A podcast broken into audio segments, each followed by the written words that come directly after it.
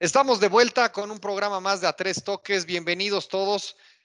Vamos a entrar rapidísimo en materia porque sí tenemos ahí por lo menos un par de temas bastante interesantes. Me da mucho gusto estar aquí en el estudio con mis queridos viejos sin que hacer, mi querido Oscar, mi querido Juan.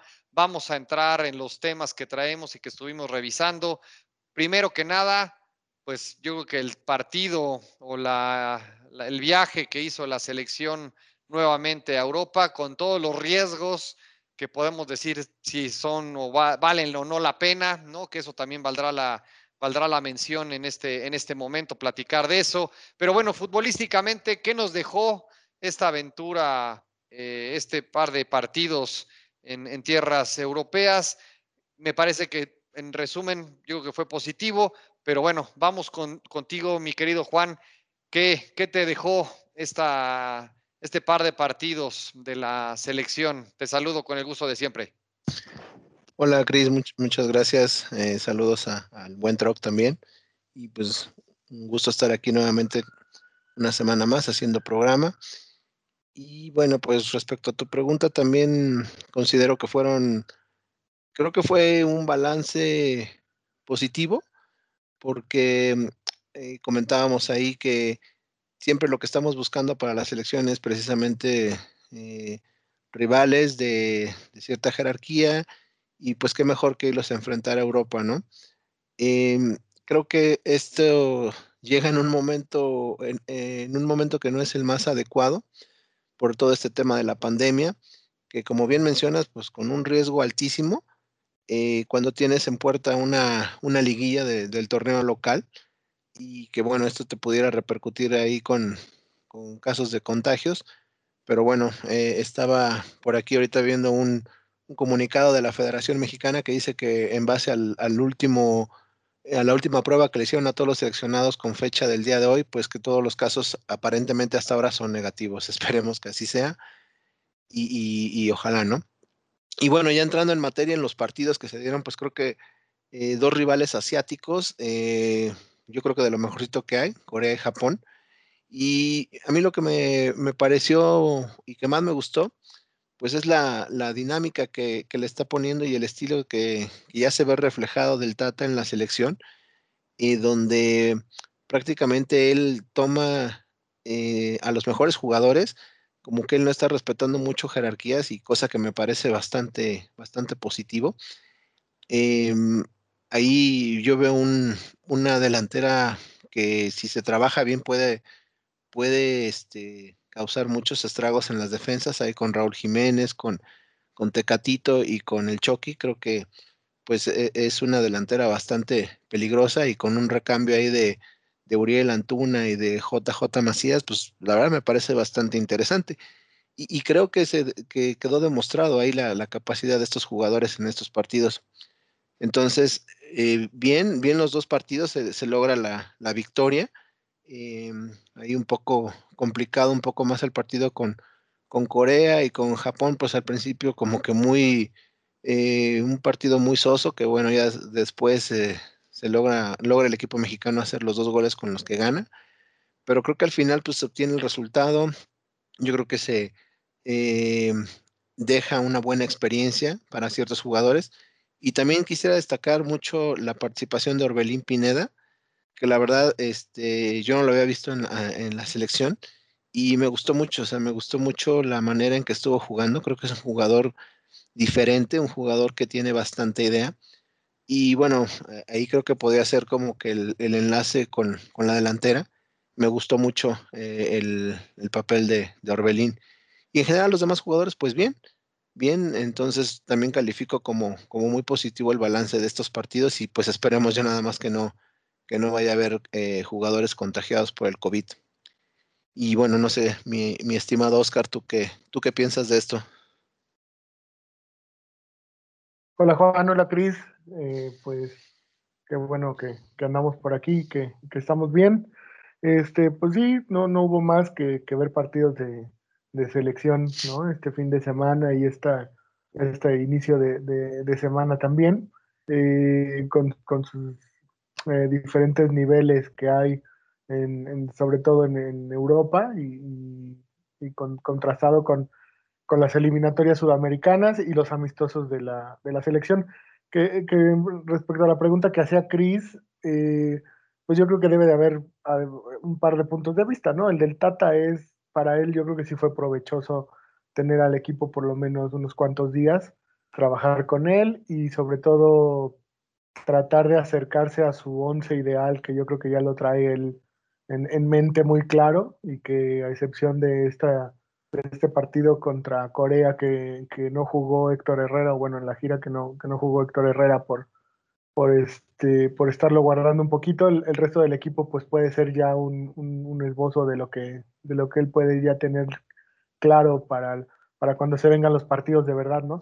Entonces, de, por ese lado yo creo que para él es bueno, pero para el resto, tanto para los jugadores como para el momento por la pandemia, por lo demás, yo creo que, que más allá de que, de que sirva para algo, este, creo que fue innecesario. Incluso hablábamos de, que, de cómo afecta esto en principio a México, ¿no? Para su, para su liga, para su repechaje, para los equipos que siguen en competencia.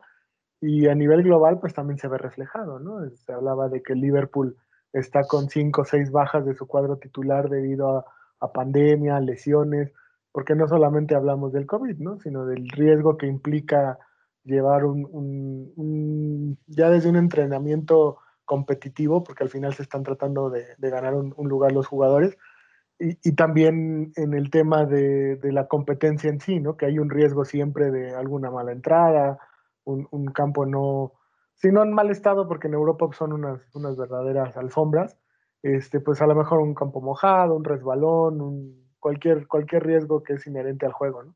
Entonces yo creo que, que sí habría que ver esas dos, este, esas dos aristas sobre el tema. Y ya sobre el, el, los partidos, me parece que, que, a lo mejor a mí me hubiera gustado que se jugara, lo platicábamos el otro día, con, con, a lo mejor con selecciones de mayor peso y de mayor roce y que te hubieran dado más jugarlos en, en Europa, ¿no? Al final, Japón y Corea tienen un estilo muy parecido, es un estilo eh, diferente, físico también diría, pero diferente no, no a lo mejor al físico eh, africano, ¿no? Este, el, el, nivel físico de los japoneses y de los coreanos es de garra, de, de desgaste, porque es, es, muy parecido en ese, en ese sentido al mexicano, ¿no? Al correr, al meter, al, minuto 90 y siguen corriendo los jugadores eh, de una manera como si acabara de empezar el partido. O sea, tienen grande, gran condición física y, a lo mejor el, estilo es, como si, se hubieran enfrentado una selección extranjera a México y a Costa Rica, ¿no? Que pueden ser estilos parecidos, ¿no? Entonces no sé qué tan provechoso es jugar contra dos equipos del mismo estilo en, tiempos tan cercanos. Pero bueno, al final los partidos estuvieron, para mí, solo bien. Eh, el de Corea eh, se, definió en tres minutos, así de de sorpresivo fue, se eh, entró Orbelín y por ahí hubo tres acciones que terminaron en gol y se definió el juego, aunque al final los coreanos se acercaron. Y con Japón fue un, partido un poquito más ríspido, creo más trabado. Y al final eh, creo que México tendría que haber ganado, se, se, se, vio superior en el segundo tiempo y sobre todo aprovechó las que tuvo. Hasta que la neblina dejó que se pudiera eh, disfrutar del juego, porque hubo un momento en el que las condiciones del, clima, este, pues ya no permitían, se distorsionó yo creo que ya el sentido del juego, ¿no? A lo mejor dentro del campo todavía era visible o todavía se mantenía un rango de visión, pero, pero aún así creo que no fueron las condiciones perfectas para un partido, ¿no? Al final se ganó y, yo creo que eso es lo, importante, yo, eh, que, el Tata pueda trabajar y que este año no terminó por ser desperdiciado. El, tendrá algunas este, cosas claras. Y, dentro de lo que no está tan, tan, bien, de lo que a mí me sigue sorprendiendo, es el tema de, de, los jugadores que no están en Europa, ¿no? El otro día lo platicábamos y sin querer ser repetitivos, a mí lo de Pizarro me sorprende. Se ve que es un jugador que le llena el, ojo al Tata, pero el irse a jugar a la MLS yo creo que está acabando con ese nivel competitivo, ¿no? de por sí él es un jugador de esos como que juegan a otra velocidad, como que, como que no es tan, tan rápido de mente y no sé si ahorita el, el mismo nivel de la MLS lo está haciendo que, que se esté haciendo lento o que esté como fuera de ritmo, ¿no? Como, como que él trae una velocidad diferente al resto de los, jugadores, sobre todo los de arriba, ¿no? Que son Chucky, Tecatito y, este, Raúl. Entonces, pues por ahí va, mi comentario. No sé tú cómo, hayas visto los juegos, Cris.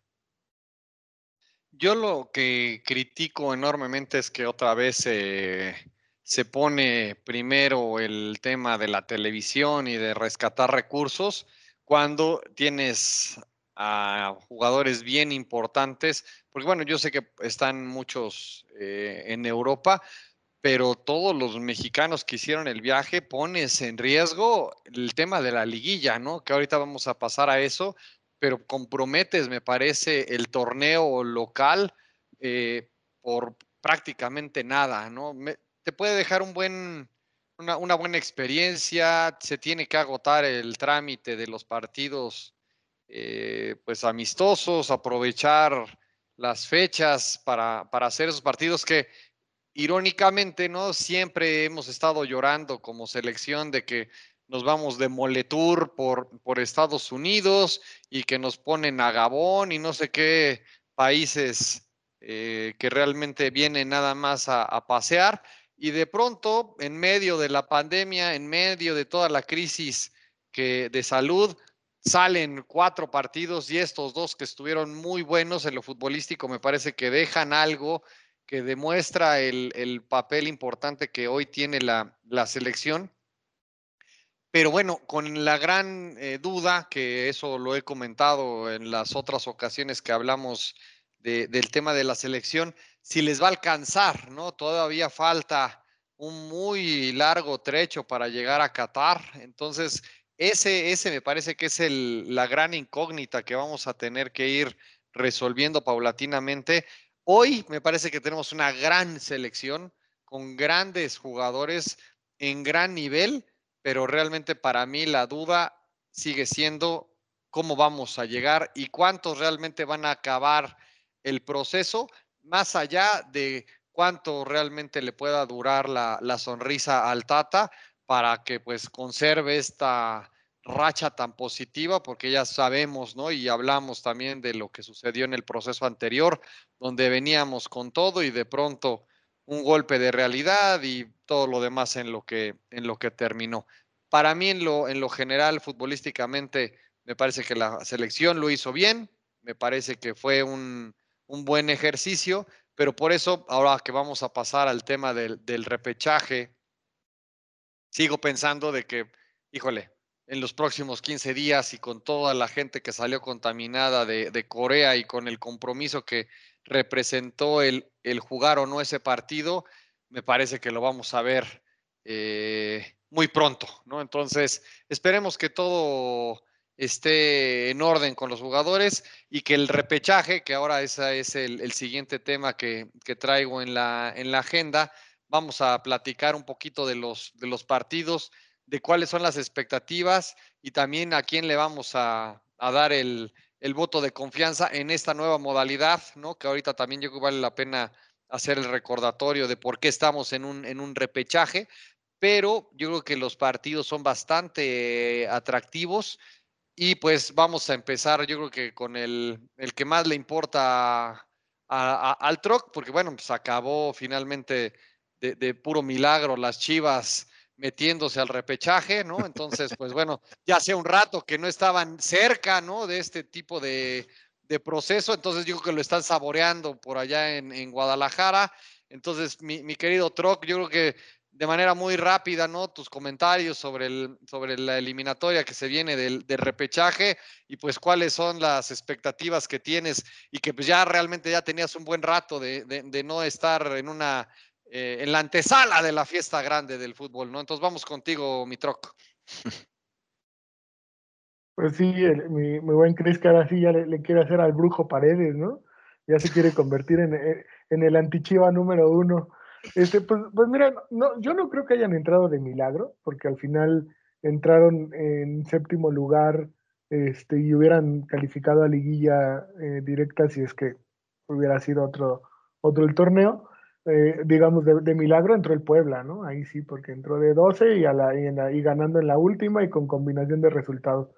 Entonces, yo, yo creo que no fue tan de milagro lo de Chivas. Sí, anduvo en la medianía todo el torneo, pero nunca, nunca eh, pensamos que podría haber eh, peligrado su lugar, ¿no? Por lo menos en el repechaje. Y hablar del, tema directo sí fue complicado porque pues, los, los primeros cuatro se despegaron de, los demás en el torneo y, por ahí era algo que sí no, no podíamos aspirar.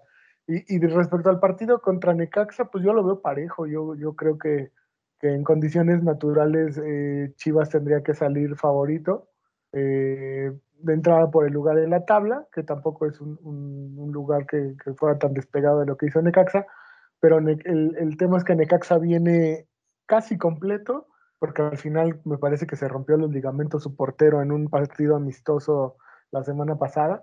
Y este y, tiene una, viene de una buena racha, ¿no? O sea, desde que llegó el profe Cruz, la verdad es que se vio una mejoría importante en el Necaxa, sobre todo, no era un equipo que jugara mal, pero al, al final se hizo más efectivo, ¿no? Y terminó con una buena racha de partidos sin perder y sobre todo con mejoría en el funcionamiento. Entonces, yo creo que va a ser que, pintaba un partido muy parejo, pero también las lesiones que sufrió Chivas en, en, el fin de semana, sobre todo la de Alexis Vega, yo creo que sí va a pesar, porque Alexis, si bien no es el hombre goleador que, este, que todos esperábamos o que, o, que, o que pensábamos que iba a ser si Macías no podía, es un cuate que sí le da mucho sentido al fútbol de Chivas, ¿no?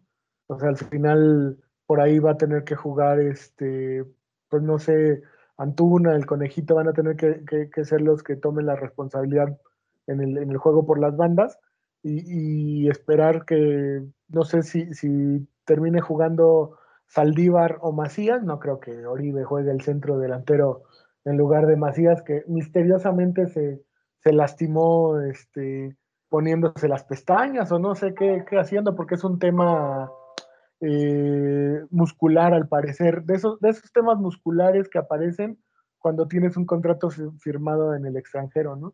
Por ahí, por ahí dicen que, esa puede ser una de las causas por las que Macías se, encuentre lesionado. Entonces yo creo que sí Chivas va, a resentir eso. De por sí es un equipo que no, que no hace muchos goles y que los dos principales o los que se caracterizaron en, esta, en este torneo por hacerlos no estén, pues yo creo que sí van, va, a sufrir mucho Chivas, ¿no? Sobre todo que Necaxa es un equipo garrudo y, un equipo que, con muy poquito material humano hizo una campaña que, de la cual no se esperaba el, el, éxito que tuvo, ¿no? Entonces, yo, pese a todo, creo que Chivas puede pasar, pero creo que va a ser una eliminatoria muy reñida y no dudaría que fueran hasta los penales. Pero no sé ahí ustedes cómo, cómo vean este partido, amigos. Pues yo, yo ahí coincido. Eh, yo pienso que también puede ser un repechaje en que cualquier cosa puede, puede pasar, la verdad, porque eh, si bien, por ejemplo, hablando de los partidos de los equipos regios que van a jugar Tigres contra Toluca y Monterrey contra Puebla, en teoría son partidos, por ejemplo, este de Monterrey, Puebla, pues sí, claramente hay una, o pensaría que, que el Monterrey es claro favorito, pero pues luego hay altibajos ahí en estos equipos que no, tuvieron esa constancia, que pues igual cualquier cosa puede pasar. Y, pero sí creo que son los, partidos donde eh, podía ser que más fácilmente ganen los, equipos de, de, Monterrey. Ahora, hablando de, estos dos partidos en especial, que es el de Chivas Necaxa y el Santos Pachuca, yo creo que sí son partidos mucho, muy cerrados porque sí eh, están muy parejos, como bien lo mencionan ustedes. Eh, de entrada, pues Guadalajara sí sería el favorito, pero viendo cómo, cómo cerraron los dos la temporada, que Guadalajara con sus altibajos y Necaxa que sí, desde que lo tomó el profe Cruz ahí, con un comienzo incierto que tuvo, pero cerrando a, la alza, pues es el partido más parejo. Entonces, yo también creo que, que, Chivas le va a costar, pero yo creo que va a salir con el, con el triunfo. Pero le va a sufrir porque Necaxa yo creo que va a vender cara a la derrota si es que llega a suceder. Pero lo veo como el partido más parejo. Igualmente el de Santos Pachuca también ese yo creo que cualquiera de los dos puede ganar, puede ganar y dejar fuera al otro. Incluso creo que Pachuca podría, podría ganar de visita. Entonces, me parece que es un repechaje interesante. Eh, ya tiene otro sabor, tiene, tiene ya el, el, contexto de una liguilla. Y bueno, pues ahí como, sabiendo que son partidos que si los pierdes, pues te quedas fuera, pues yo espero que, pues, ver un, un, esfuerzo muy grande de los, de los equipos y pues que dejen todo en la cancha para, este, para que veamos un, buen espectáculo. ¿Tú qué piensas, Cris? Sí, yo creo que la variable o en este momento el, el punto interesante del, del, partido, de los partidos, será que son a muerte, ¿no? O sea, yo creo que la variable de que los equipos tradicionalmente tienen siempre o lo juegan, ¿no? Con el speech de son 180 minutos y etcétera, etcétera. Me parece que hoy el hecho de que sean a muerte y penales y etcétera, vamos a ver realmente lo que es un momento de presión a la que no están acostumbrados los equipos mexicanos, ¿no? Entonces me parece que jugarse todo en un solo momento, en un solo partido, va a ser un, un ejercicio bien interesante que a ver qué nos deja, porque seguramente también esto va a ser muy similar a lo que platicamos, creo que fue en la en el tema de la Copa de, Campeones de, Europa en su momento cuando hablábamos de eso, de cómo estaban haciendo los cambios para no estar moviendo a la gente y todo eso. Entonces, vamos a ver en este ejercicio qué tanto interés, que me parece va a ser muchísimo, va a estar levantando a nivel de televisión, porque finalmente, como no tienes la posibilidad de, asistir al estadio, me parece que va a ser un tema bien interesante, más allá de lo que creo que salió ahí en algunos medios de la crítica en cuanto a que no todos los partidos van a ser abiertos, ¿no? Entonces eso, eso será punto y aparte. Ya en cuanto a los, a, los cruces, me parece que va a ser interesante ver el Toluca, ¿no? Que estábamos hablando de, ellos hace un, tiempo que pues no pintaba para nada y hoy está con la posibilidad de meterse a la, a la fiesta. Monterrey que pues vino eh, cayéndose y al final pues, alcanzó ahí a, sostenerse con, lo mínimo. Puebla, que pues realmente es una, una, sorpresa y que bueno, también creo que puede tener ahí algo de, suerte y quizás avance la parte de, Guadalajara con la lesión del jugador.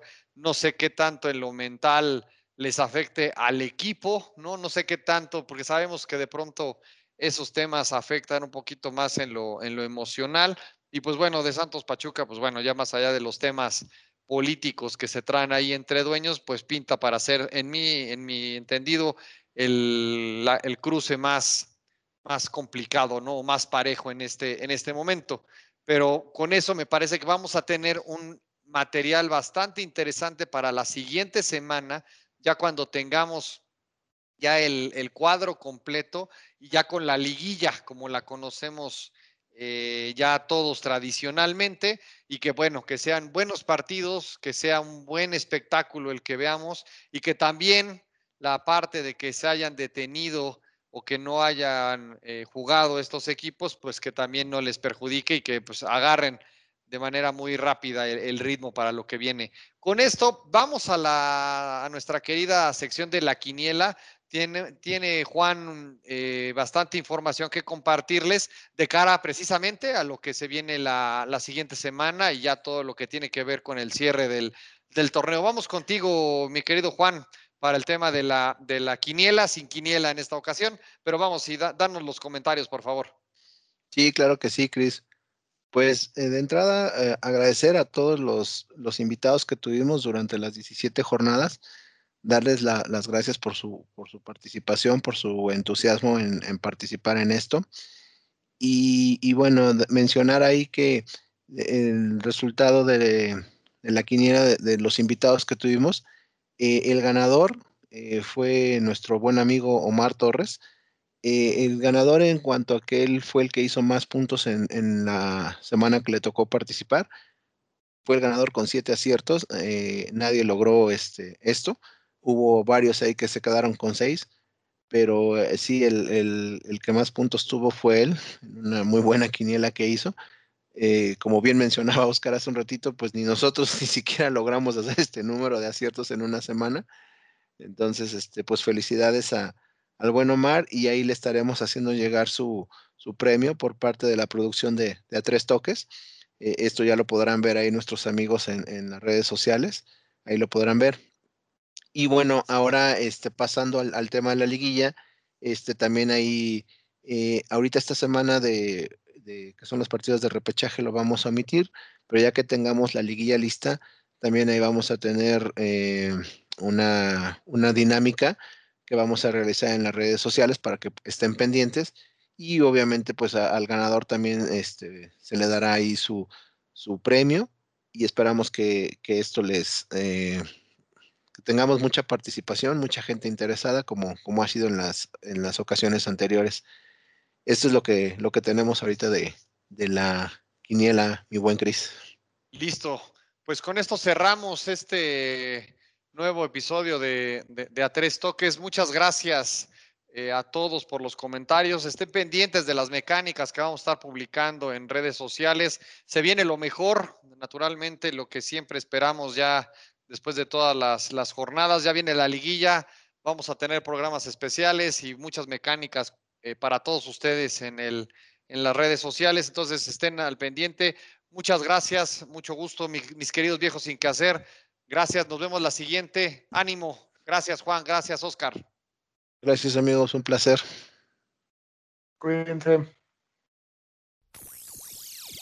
Kane is in the building.